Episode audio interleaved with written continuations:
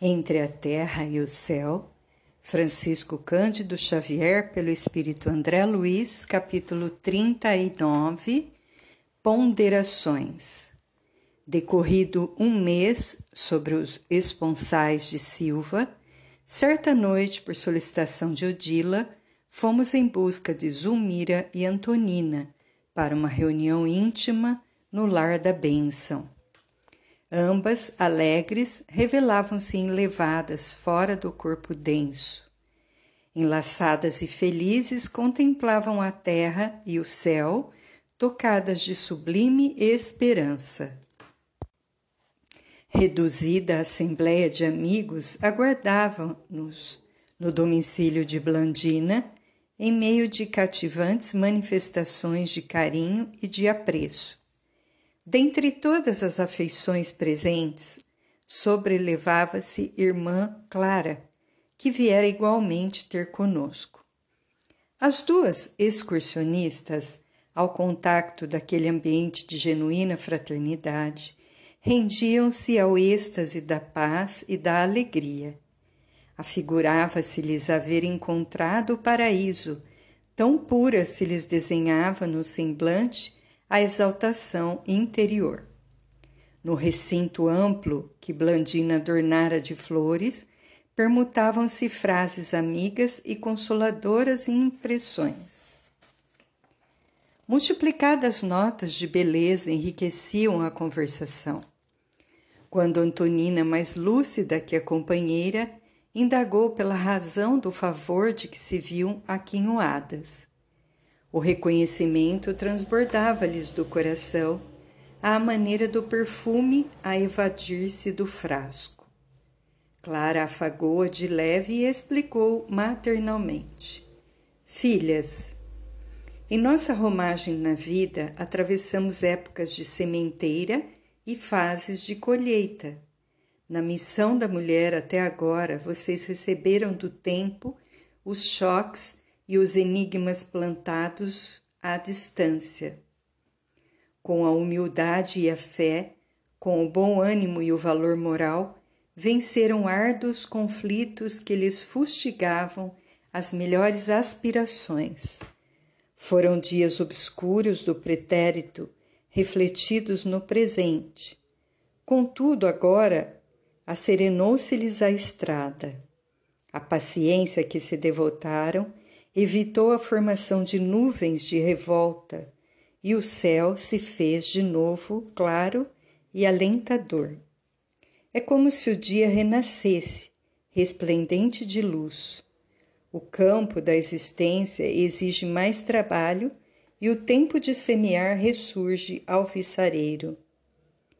A palestra em torno cessara de repente. Os circunstantes buscavam ouvir a benfeitora significando com o silêncio que nela se encarnava para nós a sabedoria. Depois de ligeiro intervalo, nossa amiga continuou. Agora que a oportunidade favorece a renovação, é preciso saber reconstruir o destino. Não ouvidemos. A vida reduz-se a triste montão de trevas quando não se faz plena de trabalho. Fujamos à velha feira da lamentação, onde a inércia vende os seus frutos amargosos. Para levantar, porém, a escada de nossa ascensão, é imprescindível banhar o espírito cada dia na fonte viva do amor, do amor que recompensa a si mesmo com a alegria de dar. O Pai Celeste é onipresente através do amor de que satura o universo. O sentimento divino é a corrente invisível em que se equilibram os mundos e os seres. Do trono excelso nasce o eterno manancial que sustenta o anjo na altura e alimenta o verme no abismo. A mulher é uma taça em que o todo sábio deita a água milagrosa do amor com mais intensidade para que a vida se engrandeça. Irmãs, sejamos fiéis ao mandato recebido. Em muitas ocasiões, quando nos prendemos à lama do egoísmo ou ao visco do ódio, poluímos o líquido sagrado, transformando-o em veneno destruidor. Guardemos cautela. O preço da verdadeira paz reside no sacrifício de nossas existências.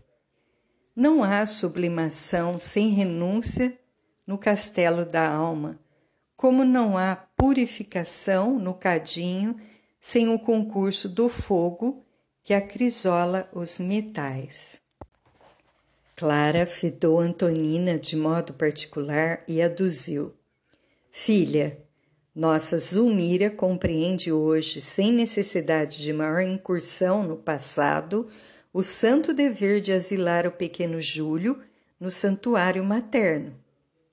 Percebemos que a instrutora, registrando o imperativo do descanso mental para a segunda esposa do ferroviário, que vinha de terminar longas refregas na preservação da própria saúde, buscava poupar-lhe exercícios mnemônicos. Nossa amiga prosseguiu indicando Zulmira com o olhar. Está consciente de que a maternidade a espera de novo em tempo breve. E você?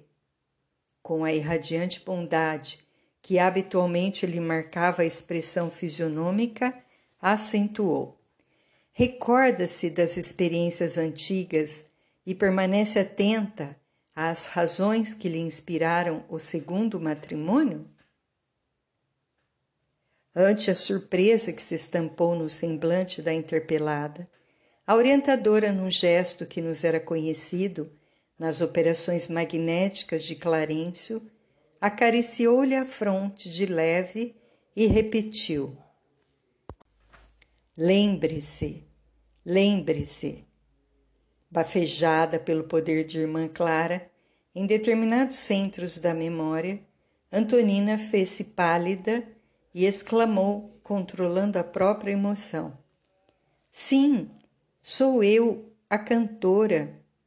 Revejo dentro de mim os quadros que se foram, os conflitos no Paraguai, uma chácara em Luque, a família ao abandono, José Esteves, hoje Mário. Sim, percebo o sentido de minhas segundas núpcias. Denotando aflição no olhar, acrescentou: E Leonardo? Onde está Leonardo, o infeliz? Não precisa dilatar reminiscências, disse Clara bondosa. Não nos achamos num gabinete de experimentos, e sim numa reunião fraternal. Fitando-a significativamente, ajuntou: Basta que você se recorde. Em seguida, repartindo a atenção entre as duas, prosseguiu: Brevemente vocês serão chamadas a novo esforço no apostolado materno.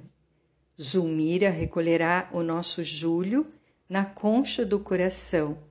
E você, Antonina, restituirá a Leonardo Pires, seu avô e associado de destino, o tesouro do corpo terrestre. No santuário doméstico, as afeições transviadas se recompõem a fim de que possamos demandar o futuro ao clarão da felicidade. Filhas, ninguém avança sem saldar as próprias contas com o passado.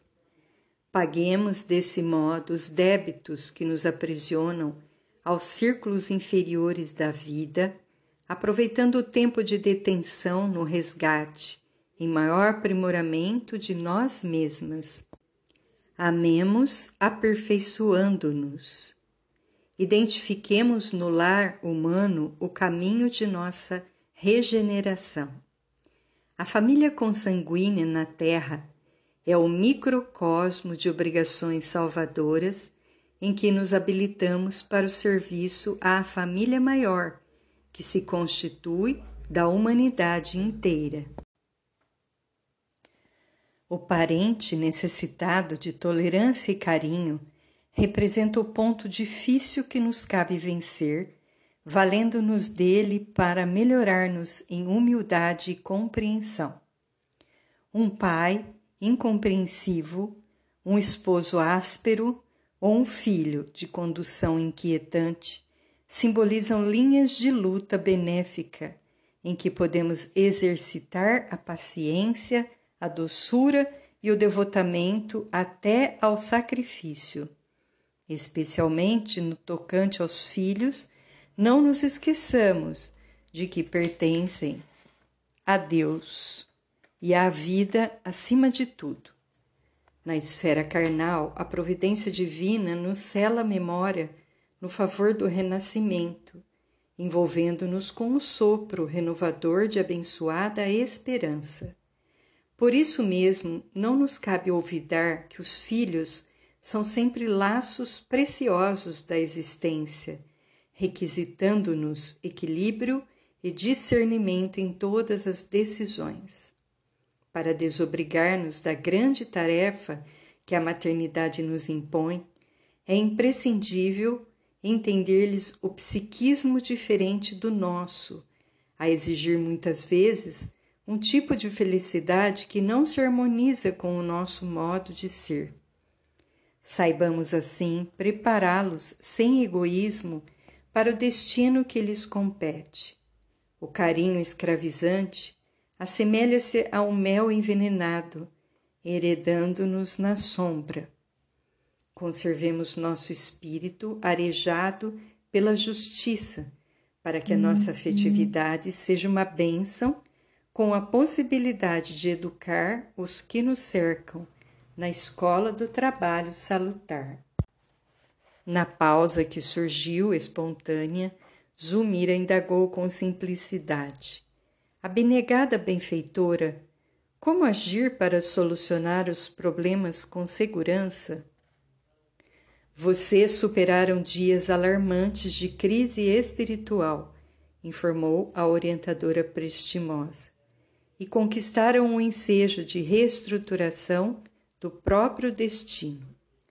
Agora, repitamos, é tempo de semear. Valorizemos a oportunidade de reaproximação.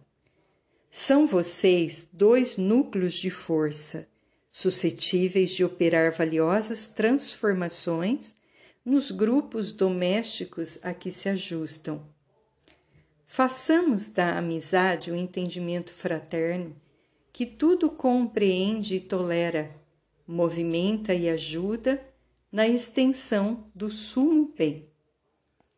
A vizinhança e a convivência, no fundo, são dons que o Senhor nos concede a benefício de nosso próprio reajuste.